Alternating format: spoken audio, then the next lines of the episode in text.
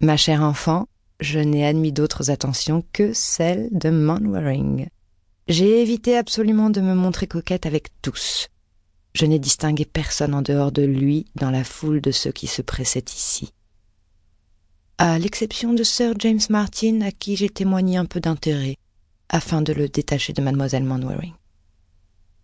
Cependant, si l'on savait dans le monde quels étaient alors mes desseins, on les trouverait tout à mon honneur. On a dit de moi que j'étais une méchante mère, pourtant, c'était l'instinct sacré de l'amour maternel, c'était le bien de ma fille qui me poussait à agir de la sorte.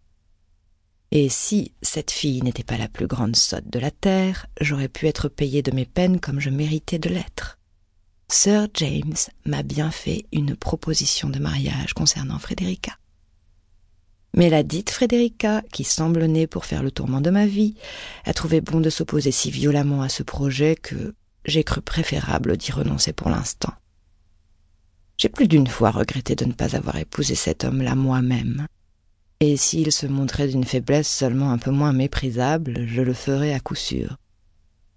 Mais je dois me reconnaître assez romanesque sous ce rapport, et avouer que la seule fortune ne me satisfait pas. Tout cela se termine de manière fort désagréable. Sir James est parti, Maria est très en colère, et Madame Wanwaring d'une jalousie insupportable. Elle est si jalouse, pour tout dire, et si furieuse contre moi que, dans un accès de rage, je ne serais pas surprise de la voir faire appel à son tuteur si elle avait la possibilité de se mettre en rapport avec lui. Mais là, votre mari vient à mon aide. Ce qu'il a fait de plus charitable, de plus aimable en sa vie fut de rompre définitivement toute relation avec elle lors de son mariage. Veillez donc à entretenir sa rancune, je vous le demande. Nous sommes à présent dans une triste situation. Nulle maison n'a jamais autant changé. Toute la famille est à couteau tiré et c'est à peine si Manwaring ose m'adresser la parole. Il est temps pour moi de quitter les lieux.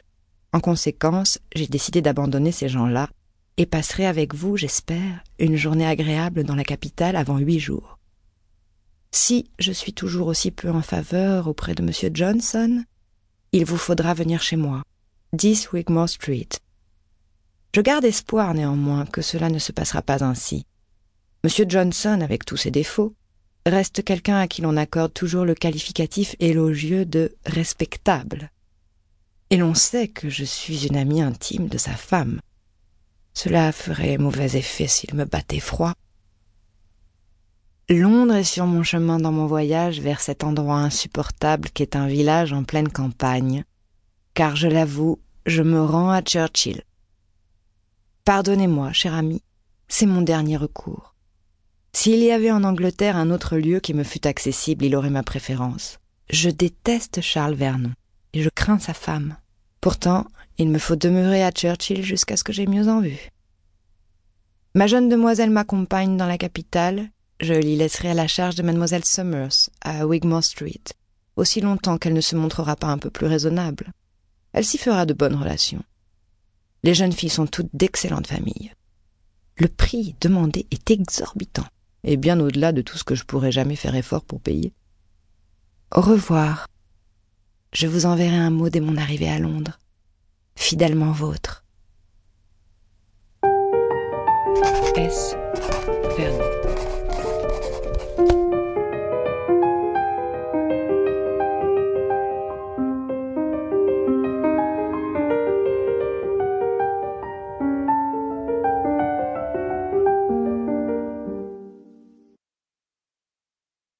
Lettre 3 Madame Vernon à Lady de Courcy. Churchill. Ma chère mère, je regrette beaucoup d'avoir à vous dire qu'il ne sera pas en notre pouvoir de tenir notre promesse de passer Noël avec vous. Cette joie, qui plus est, nous est refusée en raison d'un événement qui n'a guère de chance de constituer un dédommagement. Lady Suzanne, dans une lettre à son frère, déclare son intention de venir nous voir très prochainement et comme pareille visite est selon toute probabilité simplement question de commodité, il est impossible d'en prévoir la durée. Je n'étais en aucune façon préparée à ce que cela se produisit, et ne puis pour l'instant expliquer la conduite de la dame.